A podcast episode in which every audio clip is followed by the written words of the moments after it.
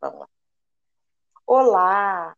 No Gira Laís de hoje, como vocês sabem, todas as quintas-feiras nós temos um combinado de estarmos aqui às 18 horas para bater aquele papo gostoso, descontraído, agradável.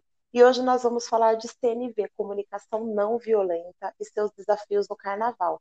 E como vocês sabem, todos os dias nós traremos um convidado, e hoje nada mais é do que o meu rei negro, o meu ilustríssimo amigo, Cláudio Adão. Ele é mestre, aliás, ex-mestre sala. Eu falo mestre sala porque na realidade nós nunca deixamos de ser, né? Mesmo que parados.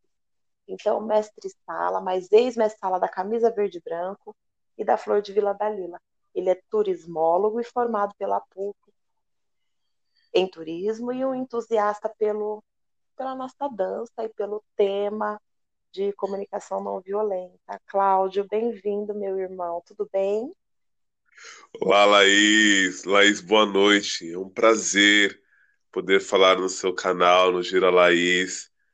E que honra ter uma amiga tão querida no carnaval, fazendo um trabalho relevante desses para a comunidade. Que, que bom, Laís. Ô, oh, amigo, eu que me sinto honrada mais uma vez de estarmos falando de um assunto tão atual, né, e tão velho também, né, porque comunicação não violenta é algo que nós devemos aplicar é, desde antes de Cristo, eu acho que a gente já devia aplicar. E não tinha esse nome, talvez, né? Então, para mim é, é uma honra estar aqui, podendo trazer esse assunto com uma pessoa que eu amo, porque você sabe o tanto que você mora no meu coração e o carinho que eu tenho por você e sua família. Então, eu que sou a honrada neste momento de poder ter o privilégio de te ouvir, meu amigo. Nosso amor é gratuito, Laísa. A gente faz isso gratuitamente. Que movimento lindo que você tem criado é, a partir dessa ideia do podcast, trazendo temas tão relevantes para a comunidade do samba, para a comunidade negra, e me vejo na obrigação mesmo de, de participar e contribuir com esse momento. Como você bem falou, como você bem falou, Laís, a comunicação não violenta, ela deveria ser um princípio nas nossas vidas. É, ela nasce com a gente, né? porque nada mais é a comunicação não violenta do que a capacidade de nós nos expressarmos, né? Nós nos expressarmos com verdade. E, evidentemente, da forma que está posta, é um conceito cunhado pelo Marshall Rosenberg, em que ele busca isso que eu te falei, né? Ele busca com que a gente consiga expressar as nossas necessidades e sentimentos e reconhecer necessidades e sentimentos nos outros. Basicamente, isso que é a comunicação não violenta. Cláudio, é, eu queria, meu amigo, que você explanasse até um pouquinho com mais riqueza de detalhes o que é a comunicação não violenta, porque talvez as pessoas que estejam nos ouvindo neste momento é, não tenham a clareza do que seja isso e como aplicá-la no dia a dia, né? Antes de nós entrarmos no, no circuito carnaval. Então, eu queria que você desse essa pincelada, pode? Claro, certamente, Laís. Laís, a comunicação não violenta, ele é um, é um conceito é, desenvolvido pelo Marshall Rosenberg, um psicólogo estadunidense, que com base em muitas observações no seu consultório, especialmente estudando sociedades primitivas como a dos índios, ele desenvolveu uma nova técnica de comunicação em que a gente consiga expressar nossos sentimentos com verdade e, a partir daí, também perceber a expressão dos sentimentos dos outros com verdade. Basicamente, a CNV ela é estruturada em quatro pilares, né? A gente tem o pilar da observação, o pilar do sentimento, da necessidade e do pedido, certo? É, eu sempre gosto de usar um exemplo real, né, para explicar melhor esses quatro pilares. É, eu tenho dois filhos, Laís. Meu menino mais velho tem cinco anos, o Luiz Otávio, e a mais nova tem dois anos, que é a Zayla. E a comunicação não violenta eu a utilizo na minha vida. Né? É um novo modelo que eu adotei, é um estilo de vida, então, para tudo que eu realizo, eu procuro trazer a comunicação não violenta. E a gente sabe como funciona a organização de uma casa, né? São vários atores na casa, né? Uma loucura. É. Nós temos o nosso cotidiano, enfim, as nossas obrigações, a nossa rotina, sobretudo. E dentro dessa rotina, né, é, especialmente nesse novo contexto de pandemia, para você manter a organização da casa, é, às vezes é um, tem um pouco mais de ruído. Então, o que acontece? O meu filho, ele deixou um par de meias em cima do vaso sanitário. E eu vou te explicar agora como funciona comunicação não violenta nos quatro pilares para resolver uma situação cotidiana como essa. Então, o primeiro pilar que eu, que eu, que eu te disse foi a observação. Eu observei as meias em cima da privada. E a observação que eu falo, Laís, é uma observação sem julgamento, sem juízo de valor. Então, eu uhum. observei o que me incomodou foram as meias em cima do vaso sanitário. Nessa observação, eu não julguei o Luiz Otávio, eu não falei assim, olha, o Luiz Otávio só pensa nele, olha o que ele fez. Não. Eu simplesmente observei. É uma observação, quando a gente fala de observar sem avaliar, né? Observar sem avaliar. Inclusive, observar sem avaliar, Laís, segundo Marshall, é uma das. É a mais elevada forma de inteligência humana. Quando você observa assim nenhum critério de avaliação ou julgamento. Depois de observar, eu, eu vou para o pilar do sentimento. Como é que eu me sinto em relação àquela meia que está lá? Né? E o sentimento é nada mais é do que a expressão da sua verdade. Então, como me sinto de verdade com aquela meia lá? E eu me senti, eu senti que o Luiz Otávio não estava de alguma forma, contribuindo com o, a organização do local. Isso foi meu sentimento. Uhum. E a partir do meu sentimento, a gente vai para o terceiro pilar, que é a necessidade. Então, a partir desse sentimento, qual é a minha necessidade? Para mim, ainda, ainda para mim, a minha necessidade é que aquelas meias elas sejam postas no lugar delas, que seria o cesto de roupas sujas, certo? E a gente caminha para o nosso último pilar, que é o pedido. Então, depois de observar, sentir, identificar a minha necessidade, vem o pedido. E eu, muito tranquilamente, fui para o Luiz Otávio, baixei na altura dos olhos dele e falei: Filho, pai observou, primeiro pilar, que você deixou as suas meias em cima do vaso sanitário. O pai sente, segundo pilar, sentimento, que quando você deixa as meias lá, de alguma forma você não contribui para a organização da casa. Eu me sinto muito mal por isso, porque eu entendo que nós, como estamos vivendo coletivamente, precisamos aí, né, contribuir cada um com a sua parte. E a necessidade, terceiro pilar.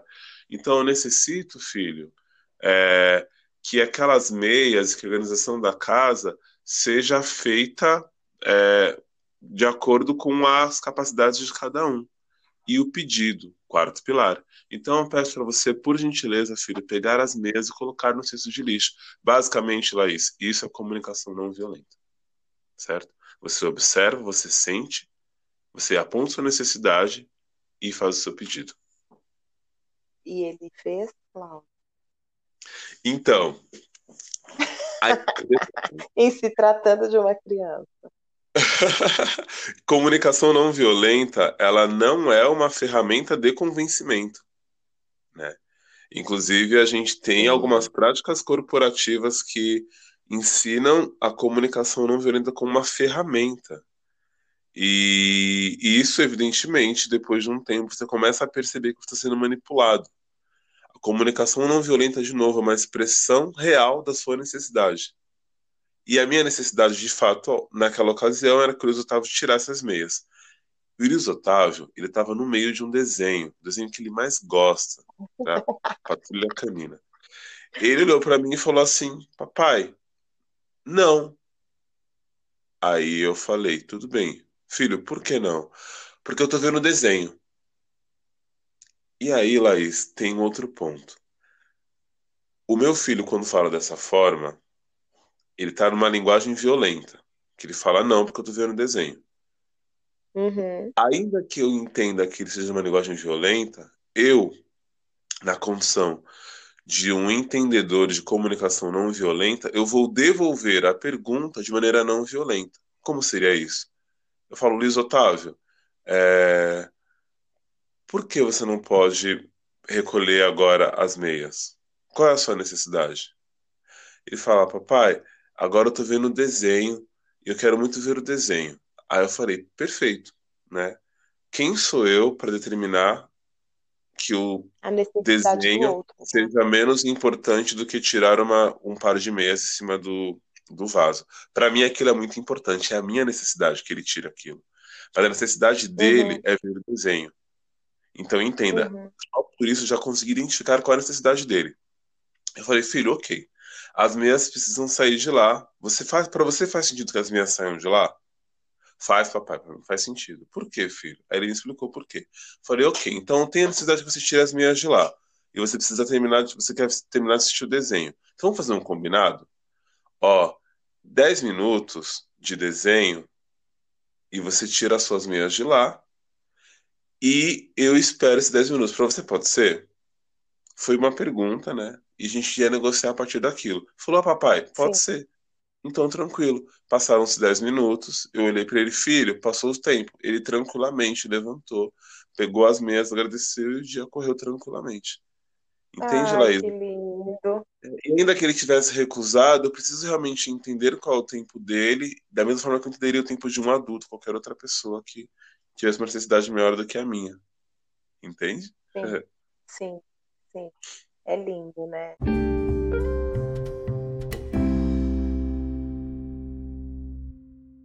É lindo. Sim. E, amigo, trazendo isso para o nosso universo, como você sabe, é, essa nossa iniciativa é sempre para contribuir um pouco mais com, com o mundo que vivemos, que é o carnaval, né?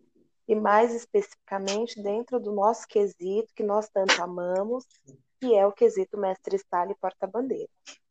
É, como, como nós podemos inseri-la, inserir a comunicação não violenta no contexto da nossa arte, é, bem nesse período tão conturbado que o planeta vive, né?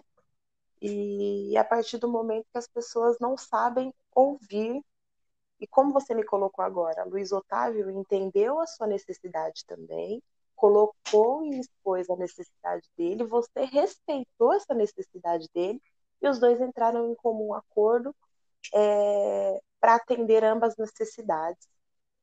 Então, hoje, no mundo que a gente vive, as pessoas não, algumas pessoas não conseguem né, ouvir o outro e a necessidade do outro e também se colocar de uma forma é clara, não agressiva, não violenta. Então, me fala, dentro do nosso contexto mestre e porta-bandeira, vamos desmembrar isso em duas perguntas. Como nós podemos inserir a comunicação não violenta dentro da nossa arte? Perfeito, Laís. A nossa arte de mestre e porta-bandeira, ela é um exercício de escuta. Primeiro, você tem a escuta do seu par, um com o outro. A gente está se comunicando o tempo inteiro. Essa comunicação gestual, essa comunicação que a gente chama de comunicação por meio de simbologias, né? E ali nós estamos expressando um dos princípios da comunicação não violenta, que é o sentimento. A gente está colocando o nosso sentimento naquilo que a gente está fazendo. Então, se nós olharmos para o que estrutura a nossa dança, a gente já vai ver, mesmo sem dar esse nome, que nós estamos nos comunicando de forma não violenta. Que a gente sorri, a gente entende um ou outro. Então, o que pode ser feito, Laís, respondendo a sua pergunta? A dança de necessário porta-bandeira, ela pode ser um instrumento bastante eficaz para melhorar a forma com que a gente se comunica, seja do mestre-sala com a porta-bandeira, do casal com a comunidade, do casal com as co-irmãs.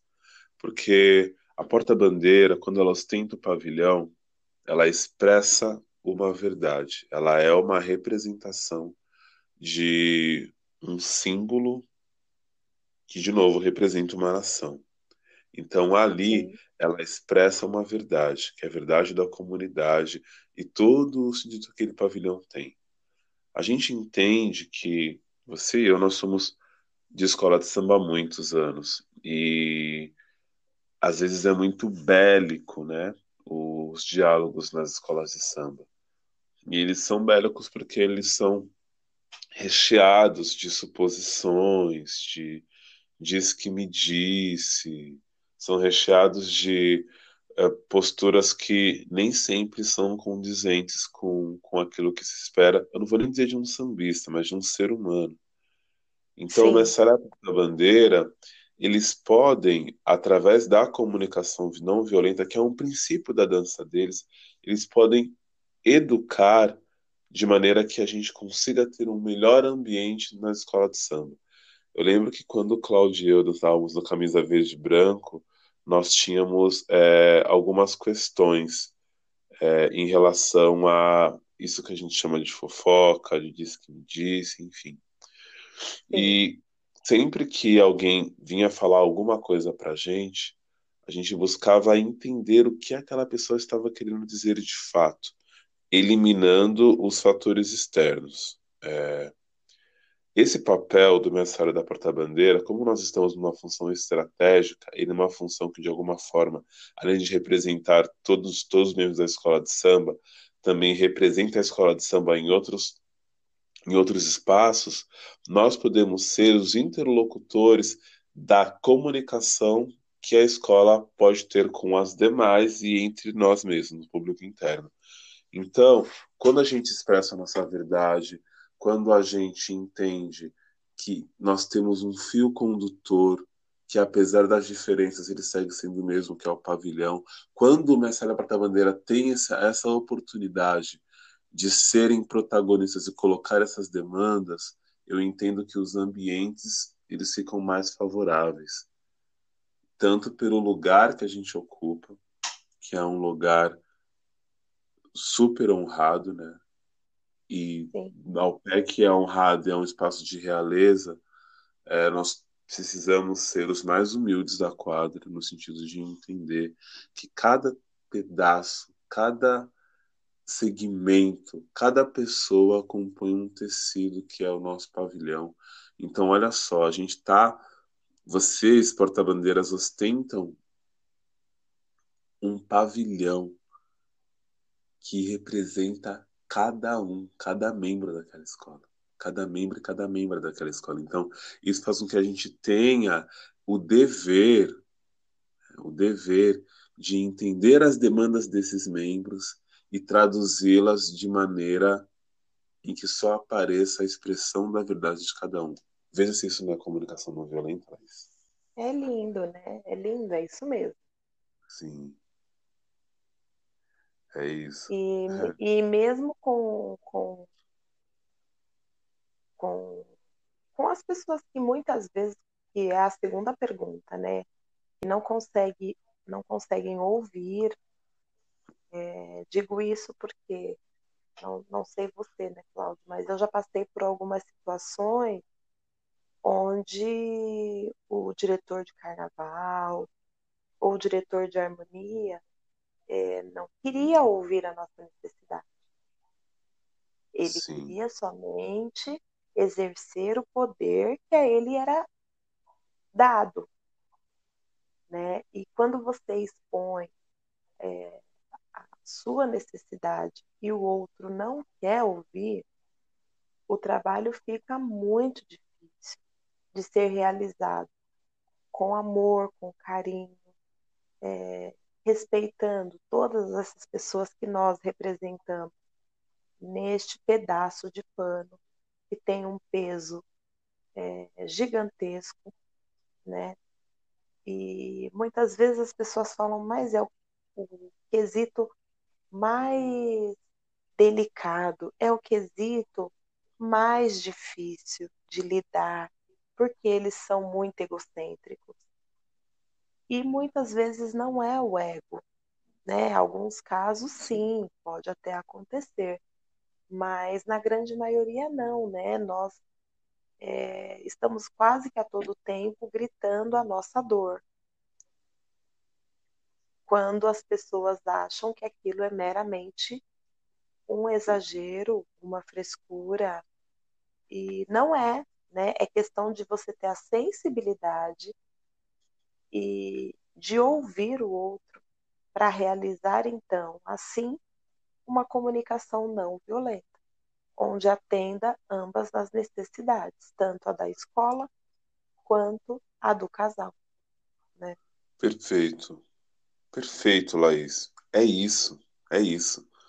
Quando, especialmente o exemplo que você deu, um diretor, ele simplesmente joga para você todas as suas demandas sem se importar é, como aquilo vai atingir ou não a, a sua evolução, a sua dança. É, isso, a princípio, nos, nos diminui, né? A gente sente Sim.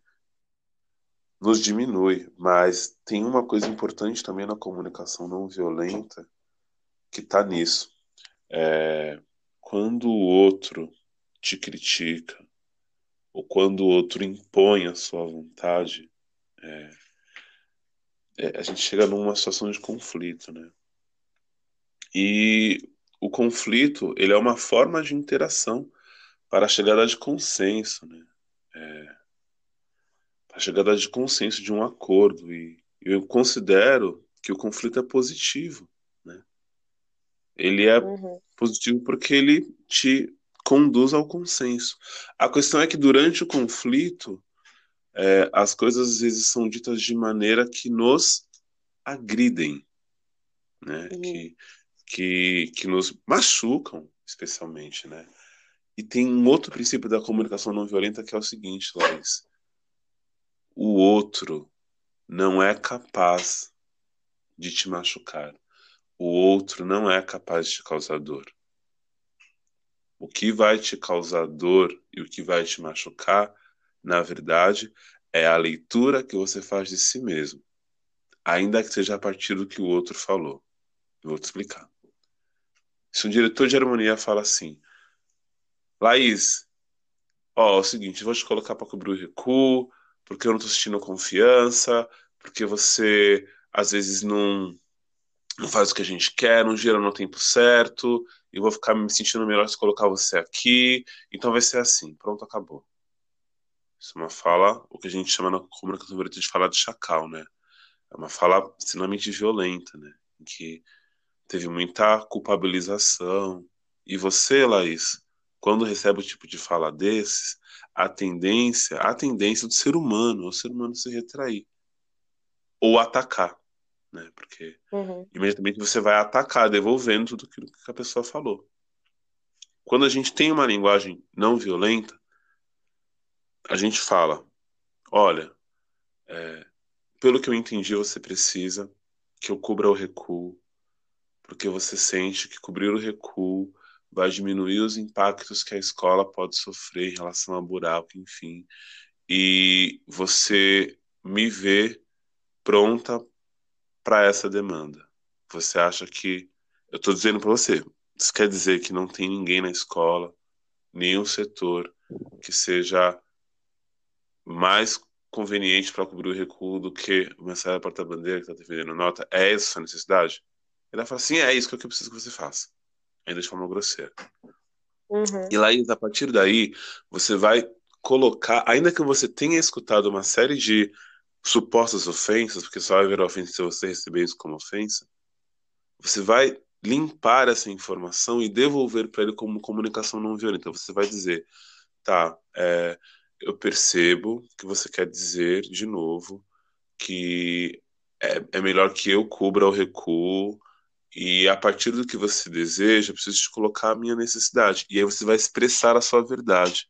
Olha, eu considero que cobrir o recuo expõe muito o casal, porque nós defendemos uma nota, e essa nota ela é com base em X, X questões, de acordo com o critério de balizamento, você vai devolver isso para ele. Se ainda assim ele insistir, Laís, ainda que seja na posição de diretor, você vai falar assim, olha, então, é, ok, você não acha, você ainda insiste é, em me expor numa condição que eu não me sinto à vontade, eu estou te dizendo que eu estou te sugerindo que a gente faça, é, que a gente vá num outro setor da escola para melhorar, ainda assim você, é essa a sua vontade, ainda assim? Se ele falar, ainda assim é minha vontade. Laís? Tô aqui. Ai, desculpa, aqui minha tela, a minha tela sumiu, achei que você não estava mais aí. Me perdoe. Se ainda assim, Laís, ele insistir no modelo, você vai ter a tranquilidade de saber que você expressou a sua verdade, você se colocou de maneira não violenta e seguiu, e foi escolha dele seguir com, com um protocolo que você possivelmente não acredita. Mas a comunicação uhum. não violenta, de novo, ela não tem a intenção de fazer você convencer o diretor de harmonia que você vai mudar. Mas ela fala de um, de um, de um lugar tão sensível, que é a expressão da nossa verdade, o seu sentimento, que, olha, são raras as ocasiões que ele não vai entender.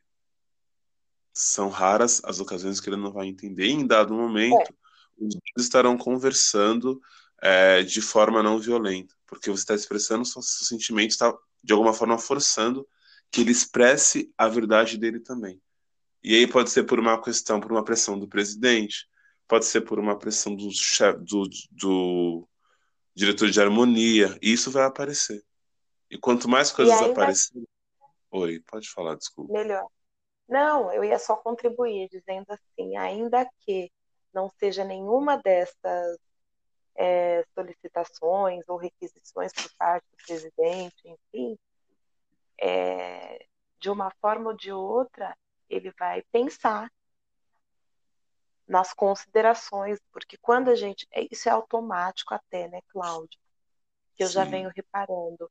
Todas as vezes que a pessoa vem com, é, com uma palavra agressiva, uma, uma exaltação, é, na forma de, de se expressar, e você se mantém calmo, tranquilo, e não sobe o tom, não desrespeita a pessoa, automaticamente a pessoa se sente mal por aquilo e procura manter o controle e conversar com você de igual para igual. Eu acredito é isso. que isso já é é uma forma de comunicação reversa, vamos colocar assim, porque ela vem numa energia, você converte essa energia para outro sentido e automaticamente se torna um diálogo, né? Uma comunicação não violenta. Eu acredito nisso. Laís, o Marshall tem uma o Marshall tem uma frase que vai de encontro com a sua reflexão agora ele diz que todos os julgamentos eles são expressões trágicas de necessidades não atendidas.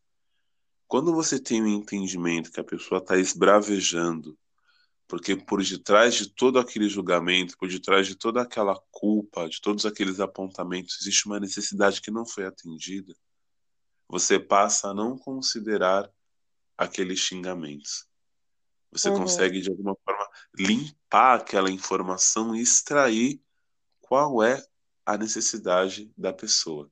E você não vai supor. Você vai perceber e você vai devolver a pergunta para ela para checar se é aquilo mesmo. Então, eu fico muito feliz quando você me traz esses exemplos, quando você traz essas reflexões, que é, é esse o caminho que, que nós precisamos. É verdade, eu fico muito feliz, porque eu vejo em você, Laís, é, uma prática de comunicação não violenta, que também é ancestral, né? É, o nosso povo, ele, nosso, a, a nossa cultura, que é também pautada na oralidade, ela tem como um dos principais fatores também as formas de comunicação que não são agressivas, né? É, essa agressividade na, no, na, na, comunicação ela é um fenômeno recente do Ocidente, né? Uhum. Ela, nós, não, nós não éramos assim, enfim. E às vezes a nossa sociedade grita por uma comunicação é, que seja harmoniosa. Porque é, nós temos nós temos da cultura de paz, a gente precisa buscar harmonia, né? É uma é necessidade. Isso, é isso, é. Cláudio. A nossa cultura é uma cultura de paz. Isso. E não de guerra. É isso. Ai, que lindo.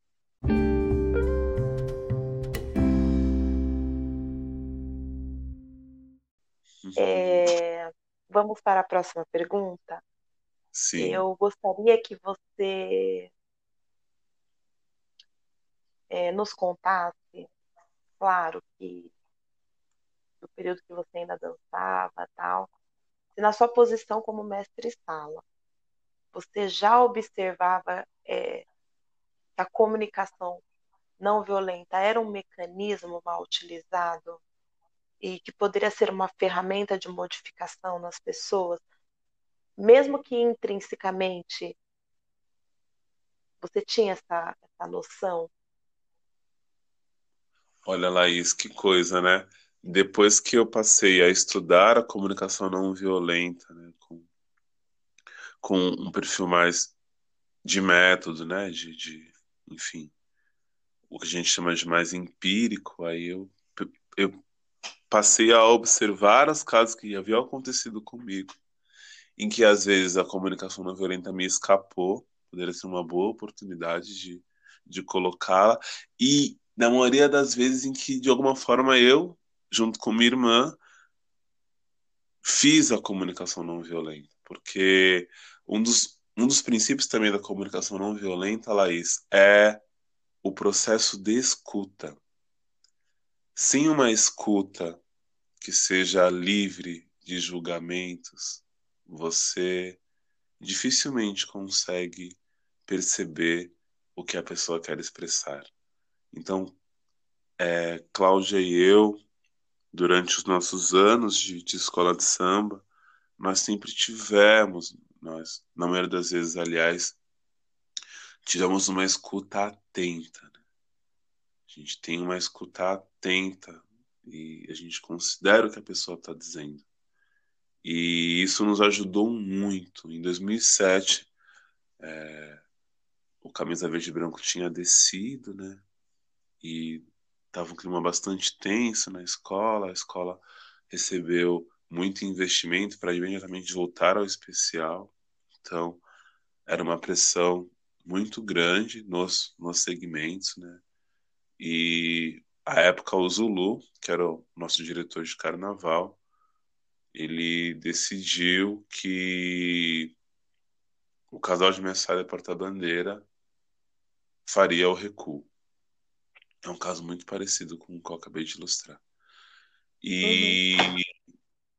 e a época também nós tínhamos um carnavalesco e ele fez uma fantasia e naquela época não tinha muito essa questão, ah, primeiro setor, para vir mais tranquilo, era bem complicado. E a gente era muito polivalente também, né? A gente, é, na, na, na ânsia de ajudar a escola, o, dar o nosso melhor, a gente falou, não, a gente vai cobrir o recuo, perfeito, tudo bem. Então, nós começamos a fazer vários ensaios já é, prevendo a cobertura do recuo.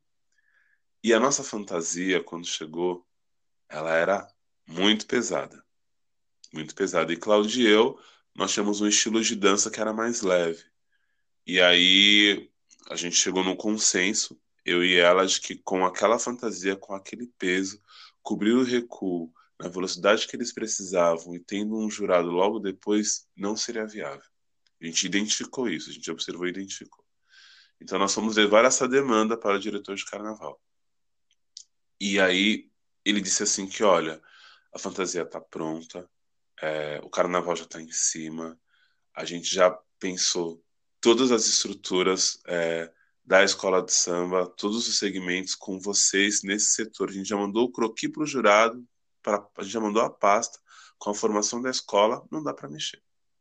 Não dá para mexer, não dá para mexer, e trouxe outras coisas, falou que a gente tem que ser é, mais flexível, que a gente entende que nós somos importantes para a escola, então a gente tem que assumir essa importância, enfim. E Cláudio e eu entendemos naquele momento que ele tinha a necessidade que nós fizéssemos aquela cobertura de recuo. Especialmente porque era uma coisa que já tinha sido planejada, já tinha sido de alguma forma também estruturada para a escola também não poderia ter mudança, não poderia ter mudança. E nós é. temos, Cláudio, nós temos uma resistência em relação àquilo que não pode ser feito de jeito nenhum. Então, nós recebemos essa, nós recebemos essa informação do diretor e devolvemos da seguinte maneira: olha, a gente entende que você quer que a gente cubra o recuo, nós vamos cobrir o recuo e a gente tem uma questão que está no peso da fantasia. Com uma fantasia com esse peso, cobrir o recuo nesse tempo torna as coisas difíceis. Por quê? E a gente começou a detalhar cada ponto que poderia comprometer a escola. E ela ser comprometida no casal, na evolução, numa série de coisas. E aí ele deu, então qual é a solução? E a gente adora a solução, a gente é muito bom de solução. A gente falou assim, nós vamos mexer na fantasia. Laís, uma coisa que a gente adora fazer, me traz um problema, me traz um problema que eu vou debruçar junto com você, a gente vai achar uma solução. Ainda que a solução Ai, seja um problema. E aí nós nos debruçamos junto com, com o diretor de carnaval e nós chegamos à conclusão que nós precisaríamos mexer na fantasia para deixá-la mais leve. Estou dizendo isso há três uhum. dias do carnaval. E aí eles contrataram uma pessoa. É, à época a gente tinha uma pessoa de muita confiança, que era o nosso primo Jorge, tempo nos acompanhou. A gente colocou para ele a proposta, falou assim: ó, isso foi para a pasta, a fantasia não pode ser alterada em relação à cor e tal, mas em tamanho e medida a gente pode alterar. A gente mudou material, a gente foi mais para a avenida e conseguimos fazer o que eles haviam proposto.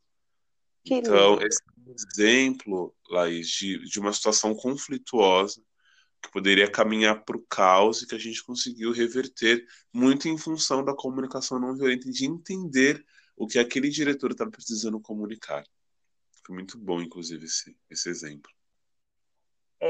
Então, agora, ficou ótimo esse teu exemplo. Eu acho que ficou claro para as pessoas que estão nos ouvindo é, de como pode ser aplicada o CNV no nosso ambiente carnaval, com os nossos excelentíssimos diretores de carnaval, que muitas vezes é, são irredutíveis em alguns aspectos, mas que com uma boa comunicação tudo é resolvido tudo é, é resolvido. Agora nós, né, amigo? Boa comunicação, gente. Olha, quando o seu pedido ele expressa a ordem, Laís, isso também o Marshall fala. Nós temos só dois resultados possíveis: é a submissão, você faz aquilo e não reflete, ou a rebelião. E ambas as formas são ruins, entende? Ambas Sim. as formas são ruins. Então, é fundamental que a gente consiga nos comunicar de maneira a expressar nossa verdade e entender é, a demanda do outro também. A gente vai conseguir. Sim, sim. É, neste momento, então, Cláudio, nós tivemos dois cases é, que aplicaram a CNV no dia a dia, e agora nós vamos ouvir esses dois cases. O primeiro é da Cláudia Rosário, sua irmã maravilhosa, ex-porta-bandeira também, da camisa verde e branco e da Flor de Vila Dalila. E o segundo case é do Matheus Matos, jornalista do site O Carnavalesco. Então, eu vou compartilhar uma experiência profissional na qual eu utilizei a comunicação não violenta. Qual foi o contexto, né? Eu trabalhava como assistente social em uma instituição.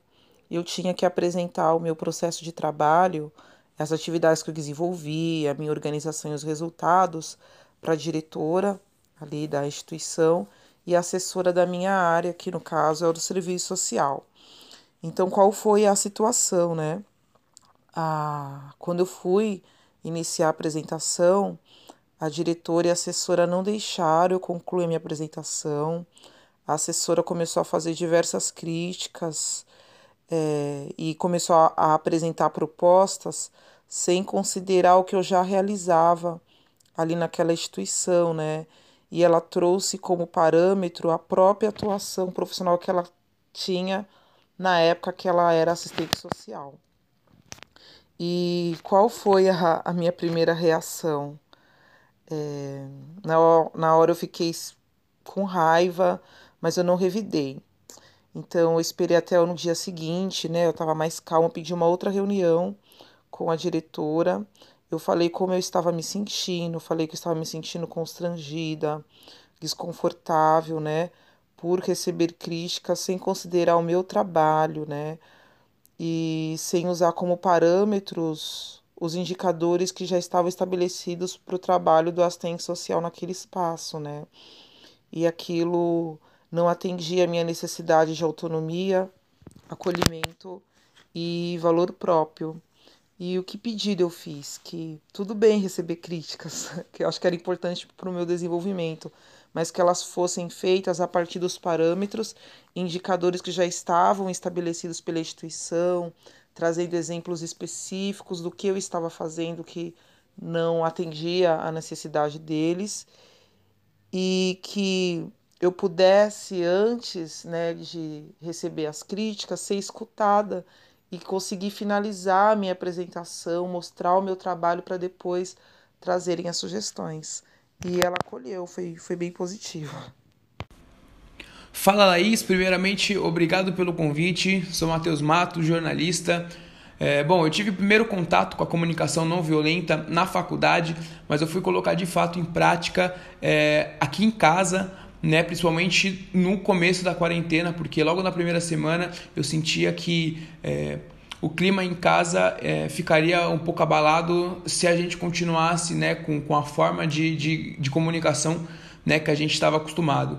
Então, é, eu lembrei né, da, da, de algumas teorias da comunicação não violenta, tentei colocá-las em prática, principalmente na, na divisão né, das tarefas diárias aqui de casa a gente tem uma liberdade maior de poder conversar, de expor os nossos problemas e até a forma de criticar, independente do assunto, ela se torna algo bem mais leve. Então acho que a comunicação não violenta ajudou demais a gente aqui, na, aqui em casa a ter os ânimos mais calmos e a gente conseguir levar esse momento de quarentena com muita tranquilidade. Obrigada, Cláudio Matheus, por contribuírem com a gente neste tema tão rico e claro, vai ajudar as outras pessoas que estão do outro lado nos ouvindo, né, Cláudio? Porque essa é a intenção, que as pessoas possam refletir, entender e aplicar.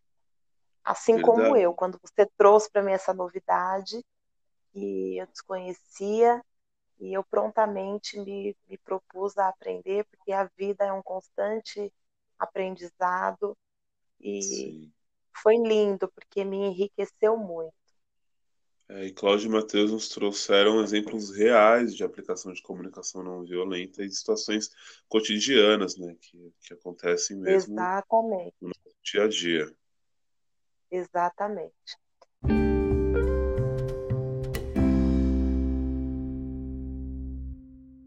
Bom, nós estamos caminhando para o fim. Vou fazer só mais uma pergunta e, e depois nós vamos fechar aqui, tá bom? É, tá pela sua representatividade, pela representatividade que você possui frente à diversidade de pensamentos das pessoas.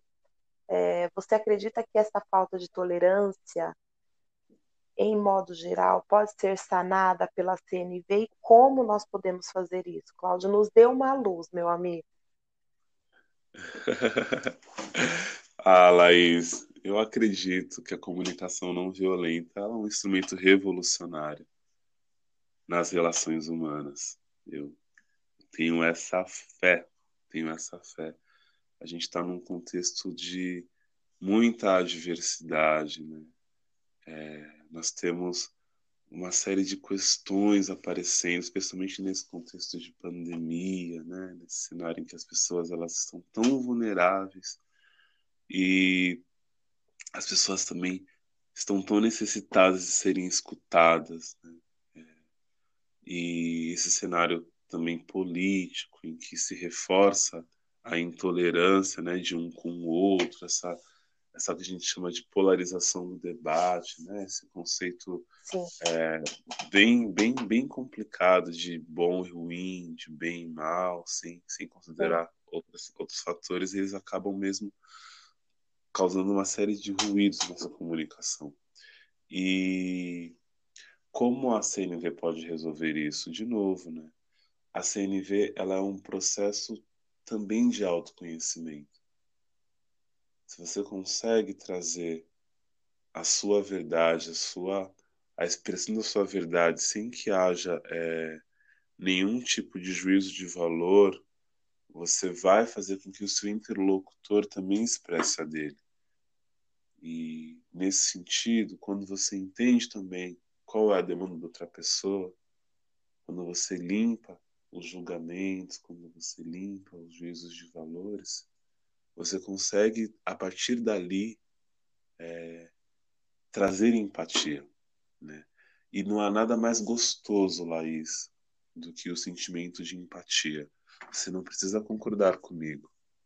Só de você ser empático que eu estou te falando, a gente já quebra uma série de, de barreiras que poderiam surgir na nossa comunicação. E eu consigo ser empático com você, Laís, se eu estou te escutando de verdade. Então você fala comigo, eu vou olhar para você e vou te escutar de verdade, Laís. E vou falar a partir do que você me disse, não a partir do que eu acho. Isso também é uma outra coisa que a gente precisa inverter. Quando você me é. traz uma ideia, quando você me traz uma angústia, eu não vou diminuir o sentimento da sua angústia. Diminuir o sentimento pode ser até apoiando. Nossa, mas é isso mesmo. Ou, ou, ou então falando, não, mas nada disso. Eu não vou fazer isso. Eu vou entender a sua angústia, Laís, e a partir dela eu vou te devolver um comentário real. E se eu estou te ouvindo com, com, com, com franqueza, estou te ouvindo com verdade, Laís, não há como esse comentário não ser real. E isso, só o fato de te ouvir, ele já resolve a questão da intolerância. Né? A gente pode usar a comunicação não violenta como um instrumento, inclusive, de. Não vou dizer mentira, é, como um instrumento de, de, de, de garantia da, da empatia, né? De você ouvir o outro com verdade. É isso. Que lindo. E as pessoas hoje elas falam tanto de empatia, mas o, o, a questão não está em falar, está em praticar, né, Cláudia? Se elas falarem menos e praticarem mais, o mundo com certeza vai ser um lugar melhor para se habitar. É, a gente escuta para aprender, Laís, não para julgar. É, né? é. E o diálogo que estabelece não é só, não é só o falar, o diálogo também é escuta, é escutar, né? Sim, isso mesmo. E para fechar, amigo, é, gostaria que você passasse e deixasse aqui a sua mensagem para todos os nossos sambistas né, da Rádio Sampa, que vai estar nos ouvindo, que está nos ouvindo agora. É, uma, uma mensagem que você tenha vontade de deixar aqui para gente. Ah, eu vou mandar. Eu sou um frasista, viu, Laís? Eu eu gosto muito é, de, de receber é, algumas frases e aquelas frases ficam ecoando na minha mente. Eu vi um documentário recentemente que chama Eu Maior.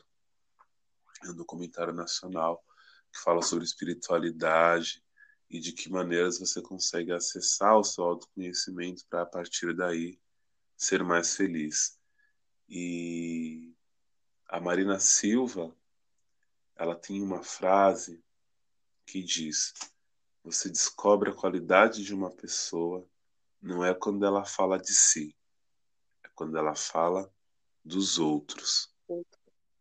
Então essa mensagem que eu quero deixar para os meus amigos da os amigos sambistas, né, da, da Rádio Sampa, de que a gente é, consiga falar dos outros de uma maneira mais cordial, buscando as potencialidades do outro e entendendo que as limitações do outro elas não necessariamente te afetam e tentando ajudar o outro a sanar essas limitações ao invés de julgá-las para terceiros. Então, acho que no samba, no carnaval, né, nós somos uma classe, né? E a gente tem que buscar essa unidade, a gente tem que começar a falar como grupo mesmo, né? E eu entendo que existe uma rivalidade natural entre as co-irmãs, né? Isso é, isso é do nosso métier, isso é, é do uhum. nosso.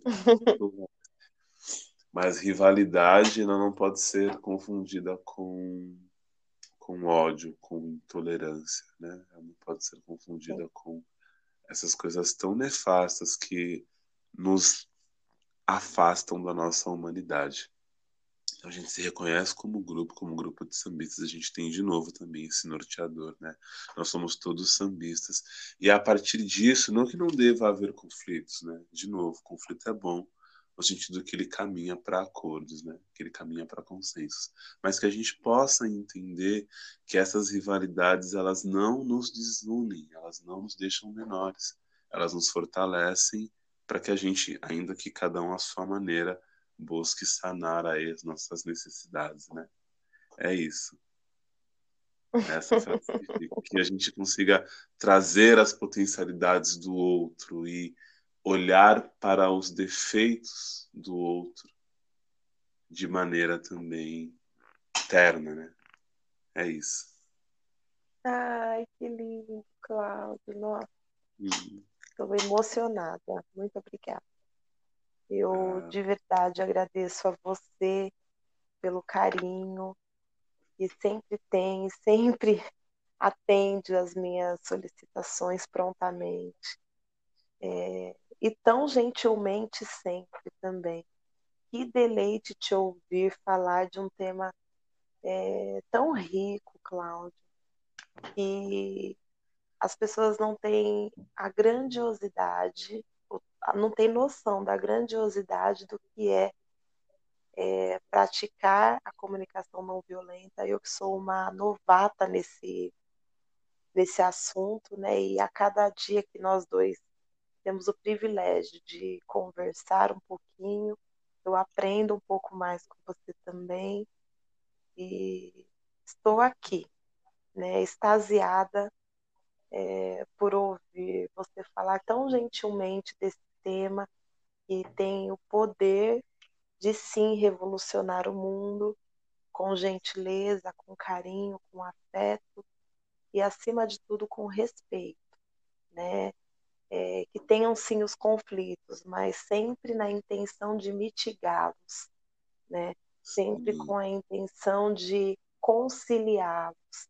Então, eu sou muito grata a você, meu amigo, por viver este momento, por eu estar aqui, agora, hoje, presente, te ouvindo neste momento. Gratidão. Ai, Laís, a gente fala o quê depois de tanta expressão de verdade? depois de tanto sentimento. Ai, eu, meu coração. Poxa. Laís, meu coração se alegra. Meu coração se alegra. A reciprocidade no que você disse daqui também. Você é, tem uma missão muito bonita de, de levar informação, de, de levar um, uma nova forma de pensar para um, um universo que carece de tantas boas iniciativas. É, continue com isso, você tem um apoio, como eu te falei, em diversas outras situações. É muito bom ver uma mulher preta, né, mãe de família, com muitas demandas, com um universo de leões para matar diariamente. É muito bom ver uma pessoa como você ainda se inclinando para a busca de um bem maior, para unir, né? Unir, unir melhor os, os diferentes grupos que você representa, para também colocar mais um espaço de voz para os sambistas. O que você faz, Laís, é precioso. Então, Ai, é, a gente agradece a sua contribuição de coração, Laís. A gente agradece a sua contribuição. Eu espero que a comunicação não violenta atinja as outras pessoas, né? A gente tem fontes para quem se interessar por ela depois, né? Enfim. A gente tem muita coisa rolando de comunicação não violenta e creiam, o que a Laís falou é fato. Ela é uma ótima maneira de melhorarmos o nosso autoconhecimento, né? Porque quando a gente pratica, a gente se conhece, porque a gente vai conhecendo nossas necessidades e também de empatia com o próximo. Que lindo, Laís, que presente.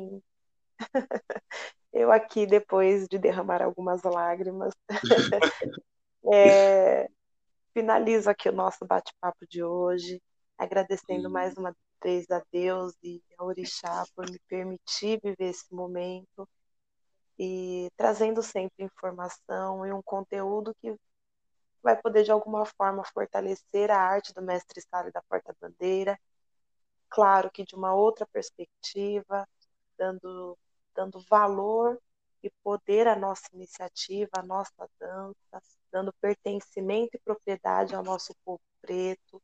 E agradeço, claro, sempre a minha família pelo apoio e a Rádio Sampa pelo espaço, porque sem o espaço eu não teria voz, e hoje eu tenho voz para poder trazer é, assuntos como este, tão lindo, para que possamos não aplicar somente na dança, mas na vida.